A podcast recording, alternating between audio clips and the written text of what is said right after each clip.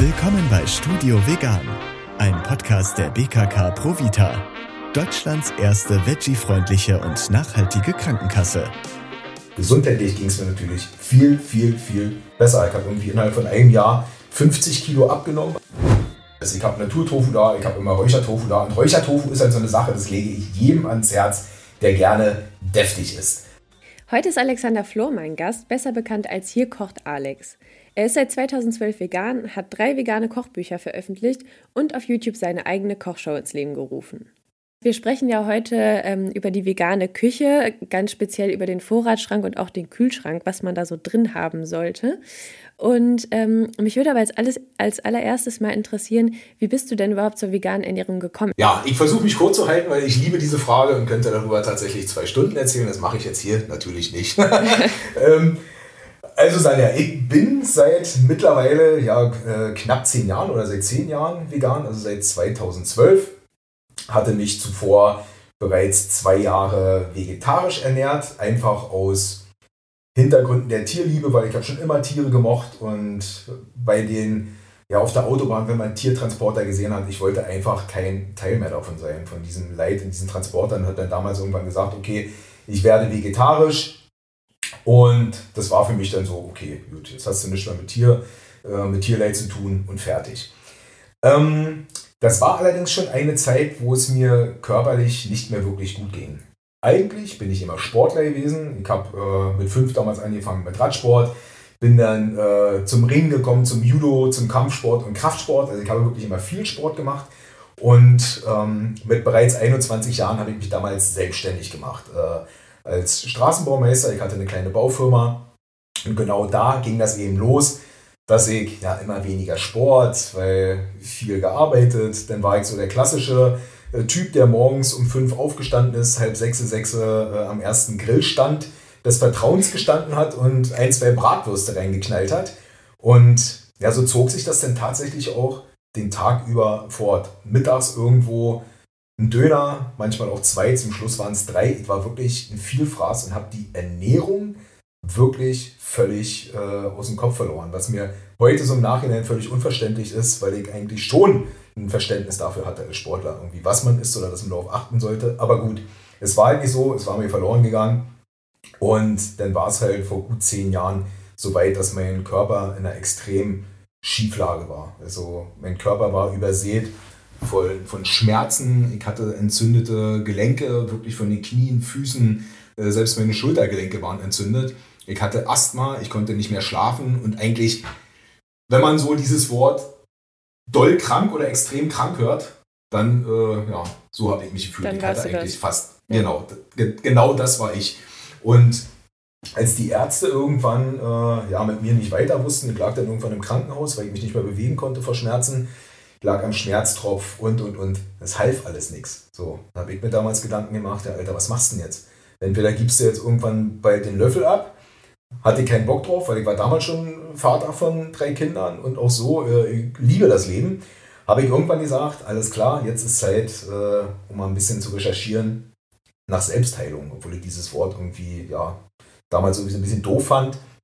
Aber genau das war es halt. Ich wollte mich halt selbst heilen und bin dann damals auf die vegane Ernährung gekommen. Das waren damals noch so eher Seiten aus Amerika, aber habe mich halt ein bisschen belesen und dort halt für mich rausgefunden, okay, äh, das ist der Weg, den ich jetzt versuche. Und dann bin ich eigentlich mhm. von heute auf morgen vegan geworden.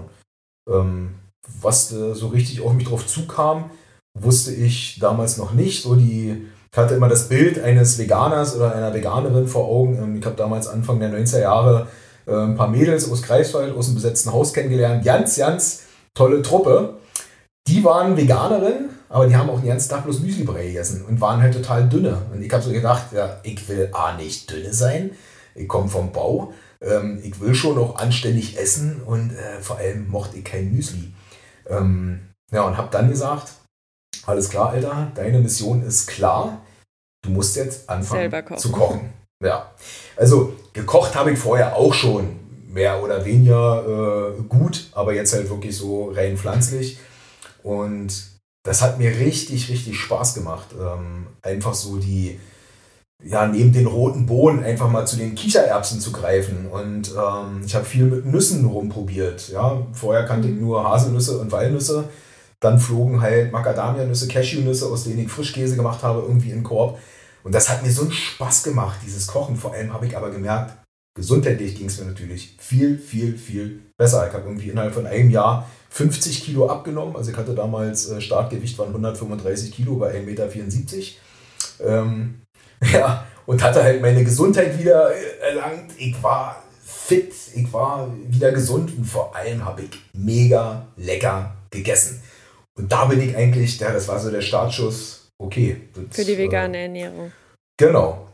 Und habe dann einfach gekocht, gekocht und mega Spaß dran gehabt. Du hast ja auch gerade gesagt, ähm, seit 2012 bist du vegan, also es sind ja jetzt schon zehn Jahre. Das ja. heißt, ich würde jetzt mal schätzen, du bist sehr, sehr erfahren auf dem Gebiet.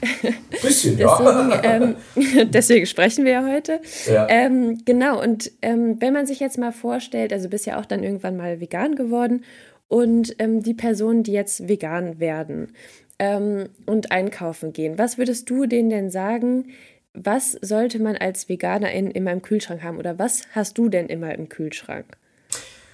Also, was ich immer im Kühlschrank habe, was ich früher total gehasst habe, ist Tofu.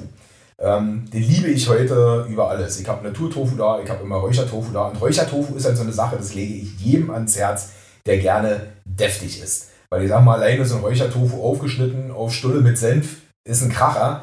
Schmeiße ich den noch in eine Pfanne, indem ich ihn vorher ein bisschen klein gewürfelt habe, habe ich schon so was wie eine Art Speck und kann diesen zum Beispiel schon wieder an Eintöpfe ranhauen oder an gebratenes Gemüse. Also habe immer schon eine mega leckere Geschmacksgrundlage und eine schöne Proteinquelle.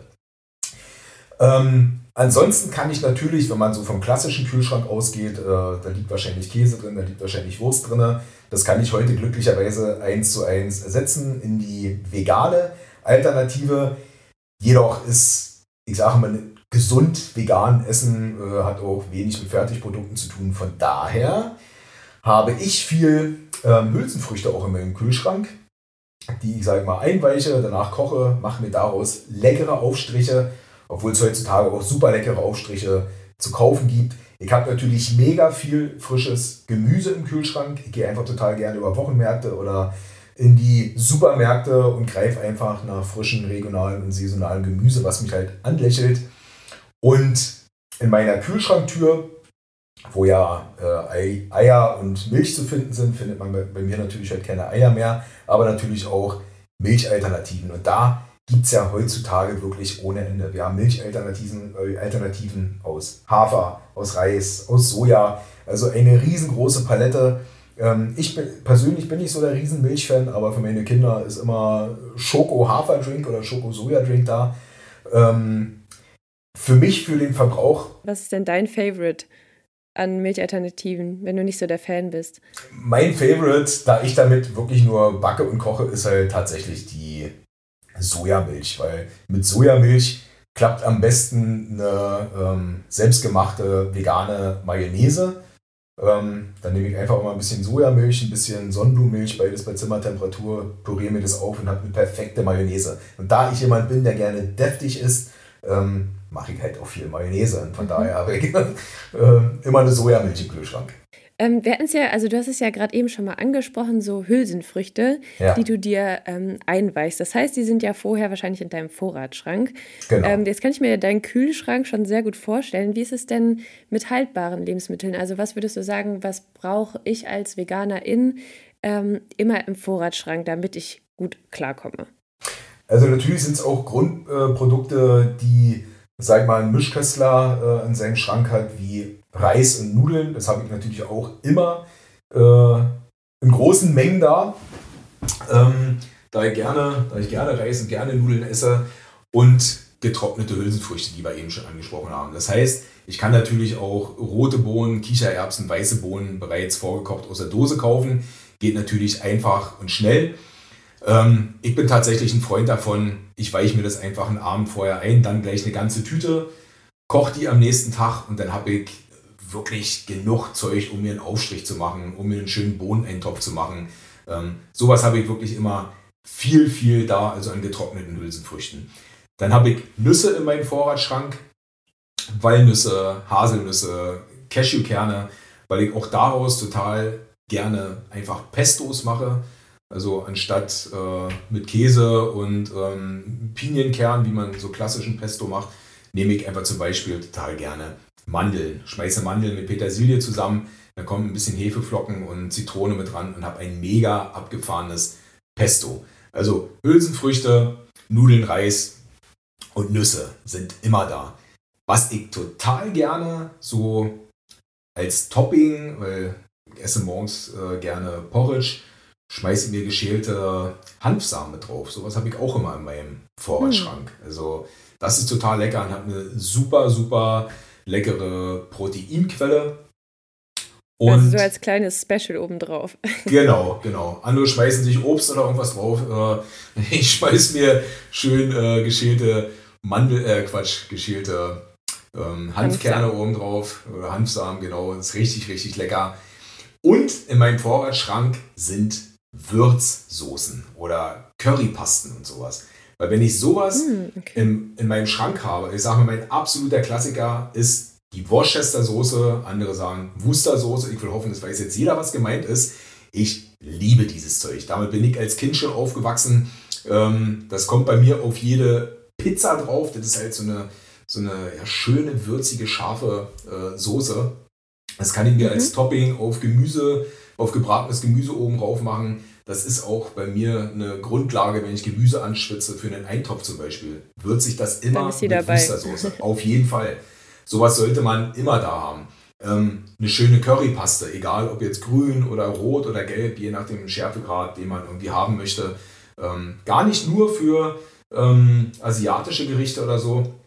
Ich mhm. pack mit, brat mir einfach meinen mein Blumenkohl auch damit an, meine Erbsen, schönen Löffel Currypaste mit ran und schon habe ich wahnsinnig viel Geschmack in meiner Gemüsepfanne. Ich brauche da gar nicht mit 10.000 Gewürzen hantieren, die ich eventuell gar nicht in meinem Vorratsschrank habe oder auch gar keinen Platz dafür habe. Weil bei mir geht es auch immer darum, ich möchte natürlich lecker, absolut oberlecker kochen, aber es soll auch schnell gehen. So, und von daher ja. sind so eine Würzsoßen, Würzpasten äh, ideal. Richtiger Geheimtipp. Absolut. Also bei, bei mir kommt immer die Frage auf irgendwelchen äh, Kochshows, die ich auf Messen mache, was ist dein absolutes Lieblingsgewürz? Und sag, mein Lieblingsgewürz ist Worcester Soße. Absoluter Klassiker. Geht überall. Wir haben es ja gerade auch ähm, generell von Vorrat, vom Vorratsschrank.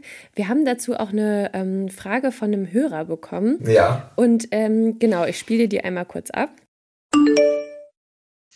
Ich komme oft erst spät aus dem Sport nach Hause und habe dann keine Zeit mehr einzukaufen. Habt ihr Ideen, was ich mir da aus meinen Vorräten, die ich zu Hause habe, zaubern kann?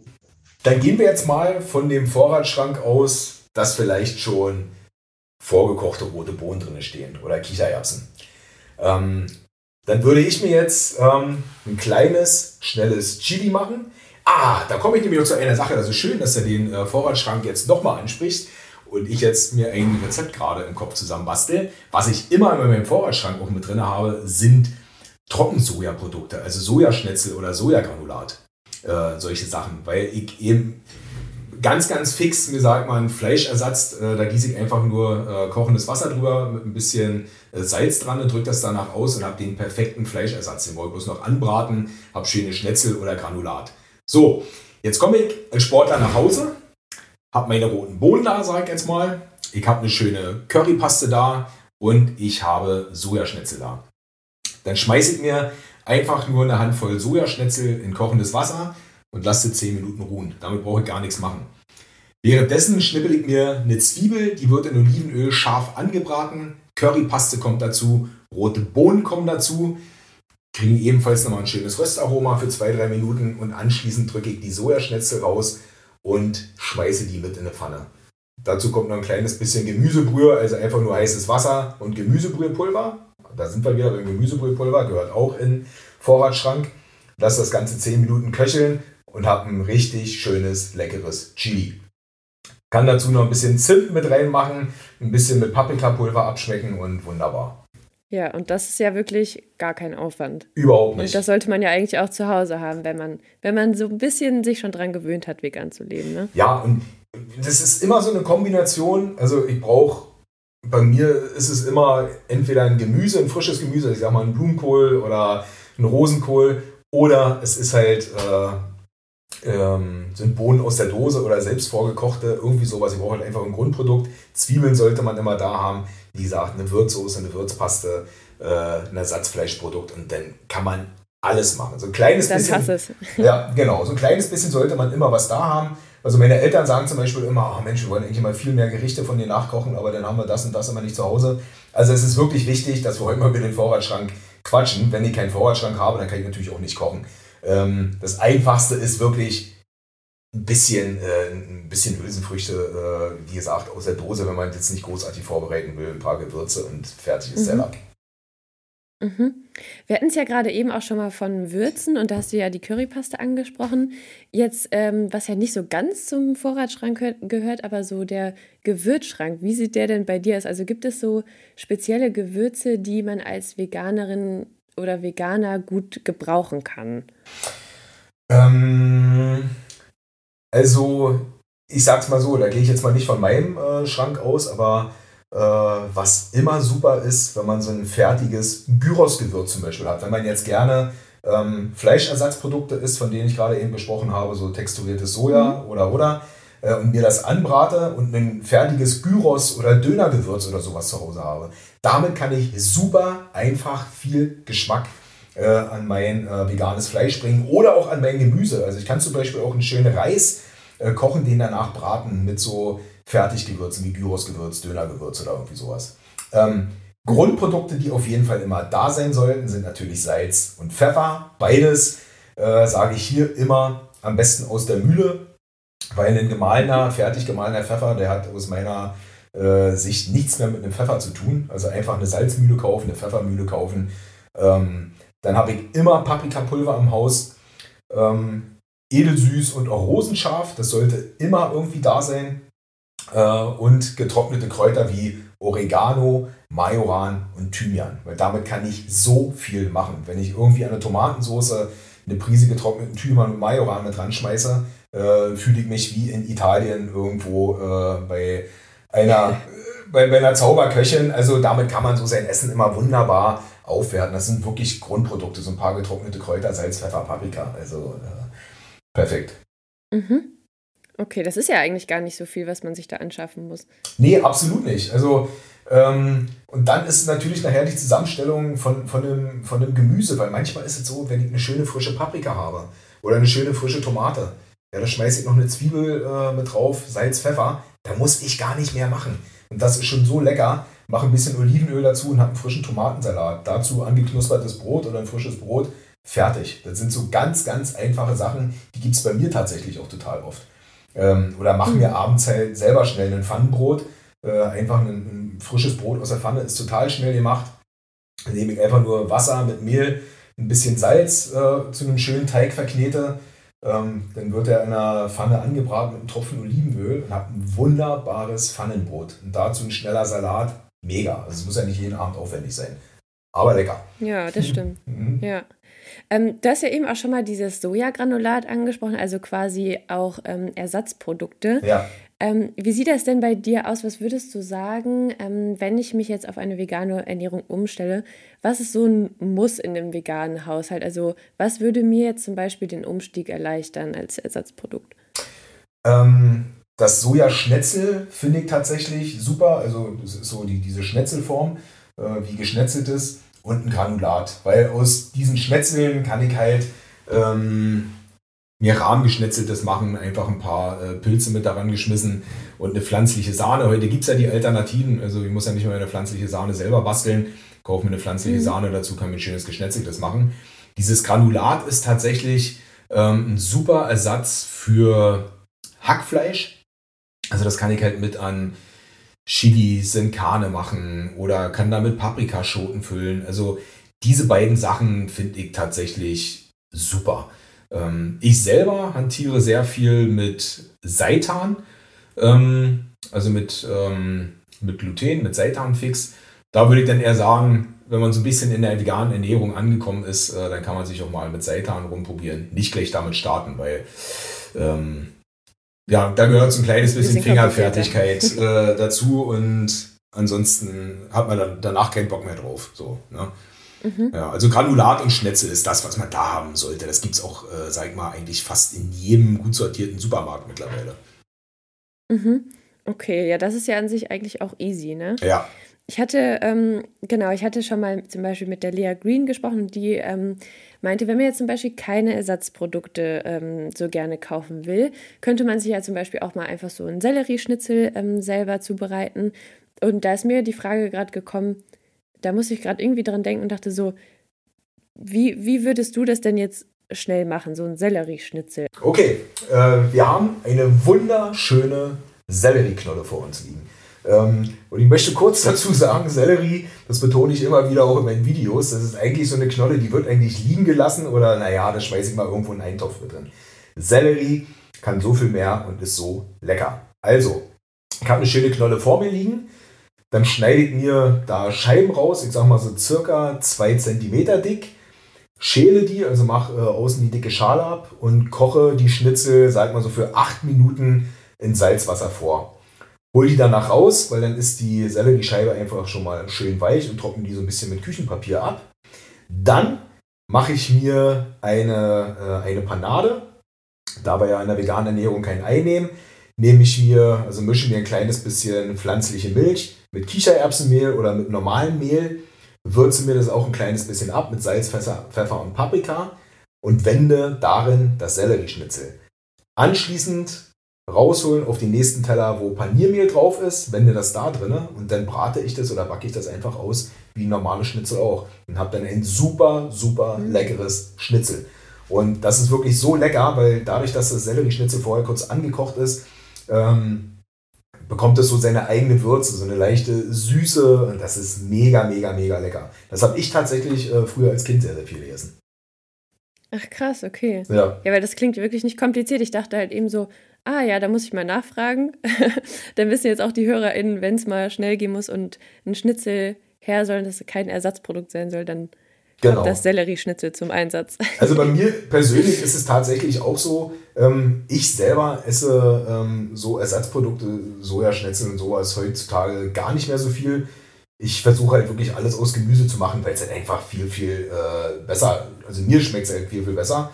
Aber mein kleiner Sohn, der ist, der ist 15, der ist äh, sportlich total viel unterwegs, der will halt immer so sein veganes Fleisch. So, und da ist es halt äh, so ein Sojaschnitzel mega, mega äh, gut, simpel und einfach. Aber wie gesagt, wenn man äh, mhm. das Schnitzel auch aus Blumenkohl machen kann oder aus Sellerie, äh, ist natürlich immer die bessere, gesündere und leckere Alternative. Mhm. Hm, ich stelle mir jetzt so vor, jetzt gerade auch, wo du das mit dem Sellerieschnitzel erklärt hast, wenn ich ähm, jetzt versuche, also ich fange an, vegan zu kochen, ja. ähm, dann frage ich mich, kann man da auch was falsch machen? Also worauf sollte man achten? Was könnte man falsch machen? Was sind da so die Sachen, die dir im Kopf rumschwirren? Also eigentlich nicht. Also vom Kochvorgang her eigentlich nicht. Es ist halt wirklich nur immer darauf zu achten, die Produkte, die ich verwende, ähm, gerade am Anfang wirklich hinten auf die Zutatenliste dreimal raufgucken, äh, weil auch ich mich äh, noch in den ersten vier, fünf Jahren immer mal wieder gewundert habe, äh, oh, in Sojasauce äh, ist ja auch Fisch drin. Oder so. Es gibt natürlich einen Haufen andere Sojasoßen, äh, wo kein Fisch drin ist. Also man soll einfach hinten auf die Zutaten ähm, darauf achten. Und ansonsten ist dann das Kochen eigentlich nichts anderes wie beim herkömmlichen Kochen, beim mischköstlichen Kochen halt eben auch. Es geht dann immer darum, man braucht halt viel Arom. Das erziele ich äh, zum einen, wenn ich halt Gemüse oder was auch immer ich mache, halt schön scharf äh, anbrate. Dann kommt diese sogenannte Umami-Note, also was so ein bisschen äh, an gebratenes Fleisch erinnert. Ähm, Gewürze.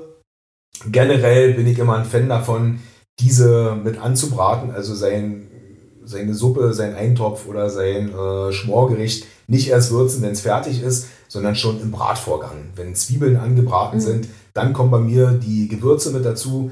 Die werden ebenfalls nochmal für eine halbe Minute bis Minute mit angeröstet, je nachdem, was ich da gerade drin habe. Das bringt richtig Krach, das bringt richtig Aroma halt ins Essen. Ja, das sind so. Mhm.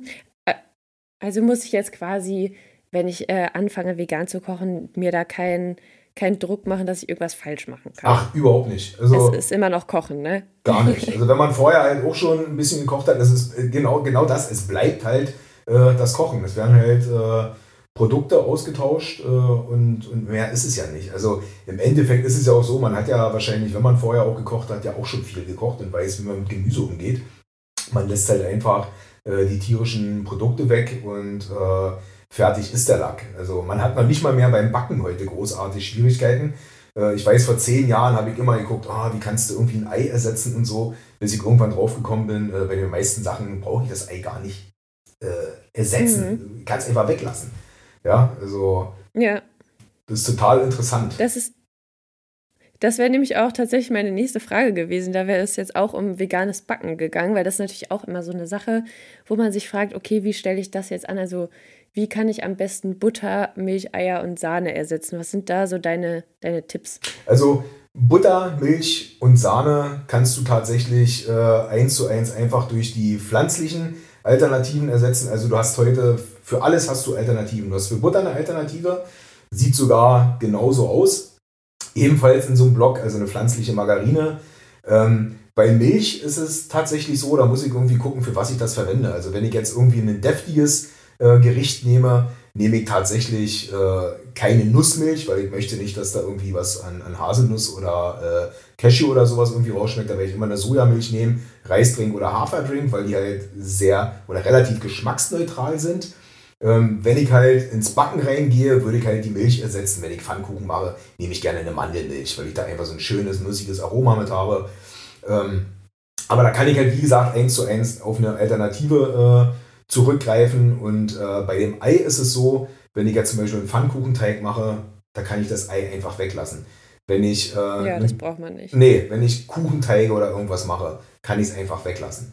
Wenn ich den Eigeschmack haben will, ähm, da ist es ganz, ganz einfach. Da gibt es ein Salz und zwar nennt sich das Kala Namak. Das ist ein indisches Schwarzsalz, obwohl es eine rote Farbe hat. Das steht aber immer drauf, indisches Schwarzsalz.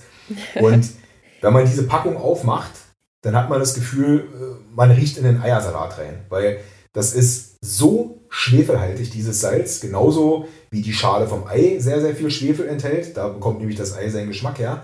Ähm, wenn ich da irgendwo eine Prise mit dran mache, zum Beispiel, wenn ich Naturtofu anbrate, mache da eine Prise Kalanamak mit dran und ein bisschen Kurkuma mhm. für die Farbe, habe ich ein Rührei. Also eine Rührtofu, aber das schmeckt wie Rührei. Ähm, wenn ich einen deftigen Pfannkuchen mache, äh, mische ich Weizenmehl mit Haferdrink und auch eine Prise Kalanamak-Salz äh, mit dran. Und dann schmeckt das Ding wirklich, als wäre da Ei dran. Also den Geschmack von Ei ist. Also noch ein Geheimtipp. Noch ein Geheimtipp für den Gewürzschrank. absolut, absolut. Je länger wir reden, da kommen noch ein paar Dinger zusammen her. also, Kalanamak ist meine, meine absolute Empfehlung. Wer gerne Ei isst, wer wirklich gerne auf diesen Geschmack von Ei steht, also äh, Genau, Kalanamak-Salz, perfekt. Mhm. Und ähm, wie ist jetzt zum Beispiel, wenn ich ähm, jetzt wirklich so diese Funktion quasi von einem, von einem Ei beim Backen haben will, gibt es da noch irgendwas, wie ich das ersetzen kann? Also es ist ja oft zum Beispiel, jetzt habe ich gehört, mal Leinsamen. Ja. Ähm, genau, könntest du dazu noch was sagen? Ja, also ich kann mir ähm, für, für die Funktion des Eis, also ich kann mir ein Ei ersetzen, indem ich zum Beispiel zwei Esslöffel geschrotete Leinsamen umgedreht. Ein Esslöffel geschrotete Leinsamen mit zwei Esslöffeln Wasser vermische und das so für 10 bis 15 Minuten stehen lasse. Dann bekomme ich wie, wie so eine Art Gelee. Genau das gleiche funktioniert mit Chiasamen. Also auch ein Esslöffel mhm. Chiasamen mit zwei Esslöffeln Wasser einfach vermischen, eine Viertelstunde stehen lassen und dann kann ich das unter meinen Teigmengen, auch unter Pfannkuchen, unter Krebs. Gerade bei Krebs ist es schön, wenn man da dieses äh, Ersatzei nimmt aus Leinsamen zum Beispiel, weil der Crepe, der ist ja wirklich sehr, sehr, sehr, sehr dünn. Und da kommt so ein veganes Ei, so ein Eiersatz sehr, sehr äh, perfekt und gelungen zum, Ei, zum Einsatz. Also entweder ein Chia-Ei oder ein, oder ein Leinsamei. Okay, ja, das ist ja an sich auch einfach und schnell gemacht, ne? dann so ein Eiersatz. Absolut und äh, ich empfehle immer äh, das mit Leinsamen, äh, weil Leinsamen kommt einfach aus unserer Region, sag mal, da müssen wir die Chiasamen hier nicht hertransportieren. Also das habe ich zum Beispiel auch immer im Vorratsschrank. Da haben wir das nächste. Ah, da haben wir das nächste auf der Liste. Genau. Genau, ich habe noch eine abschließende Frage, dann kommen wir auch schon zum Ende. Ähm, was würdest du sagen, was sind denn deine Geheimtipps für das vegane Kochen oder und Backen? Okay. Ähm, ich beziehe mich mal aufs Kochen, weil ich das besser kann als Backen. Also im Endeffekt habe ich das äh, jetzt die ganze Zeit immer schon so ein kleines bisschen mit, mit einfließen lassen. Wichtig ist, ähm, zum Beispiel bei Gewürzen, dass ich einen Pfeffer aus der Mühle nehme. Weil wenn ich schon gute Grundprodukte habe, dann brauche ich nachher eigentlich gar nicht mehr so viel machen, dann schmeckt das. Das heißt, habe ich ein frisches Gemüse, habe ich ein frisches Obst, dann schmeckt das Ding schon mega, mega lecker. Manchmal fehlt bloß noch eine Prise Salz und ein guter Pfeffer. Äh, und ich habe einen perfekten Tomatensalat mit ein klein bisschen Zwiebel und Olivenöl. Also gute Produkte kaufen ist das Aller, Allerwichtigste. Wenn ich Gemüse anbrate, alles schön scharf anbraten. Das heißt kurz bei hoher Hitze die, die Gewürze mit dazugeben und ebenfalls mit anbraten. Dann habe ich schon richtig schön Krach im Essen, richtig viel Aroma, richtig viel Umami ähm, in der Luft und auf der Zunge nachher. Ähm, ja, Gewürz, Gewürzpasten im Haus haben äh, ist immer gut. Sowieso irgendwie einen kleinen Vorratsschrank, also Reis, Nudeln, ein paar Hülsenfrüchte. Ähm, ja, einen gut gefüllten Kühlschrank mit frischem Obst und Gemüse und einfach Spaß an, an gutem Essen haben. Und dann geht die Nummer eigentlich schon fast äh, von alleine. Man kann, man kann beim Kochen eigentlich gar nichts falsch machen. Wenn ich mir irgendwie das mhm. kaufe, was mich irgendwie anlächelt und wenn der Blumenkohl mich anlächelt, nehme ihn mit und mach zu Hause erstmal was Einfaches. Schmeiß, äh, koch den Blumenkohl an in Wasser, pürier den schön mit ein bisschen Salz ähm, und Muskatnuss, Pfeffer, frische Petersilie ran und ich habe eine mega leckere Blumenkohl-Cremesuppe. Also einfach schön langsam anfangen, vielleicht wirklich mit so ein paar Cremesuppen und dann äh, weiter voranschreiten, voranschreiten. Das nächste Mal wird der mhm. Blumenkohl gebacken im Ofen oder gebraten. Äh, einfach an, an die Nummer.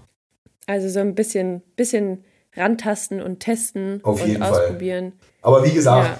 Produkte, die Grundprodukte müssen stimmen. Einfach gute, gute Sachen kaufen. Äh, wie gesagt, Gewürze aus der Mühle, äh, wenn es geht. Frische Kräuter ist auch immer ganz wichtig. Äh, und dann habe ich schon ähm, die halbe Miete. Du hast eine Frage rund um das Thema vegan? Dann schick uns gerne eine Sprachnachricht bei WhatsApp an die 01573 1830753. Die Nummer findest du natürlich auch in den Show Notes. Wir hören uns dann beim nächsten Mal. Das war Studio Vegan, ein Podcast der BKK Provita, Deutschlands erste veggie-freundliche und nachhaltige Krankenkasse.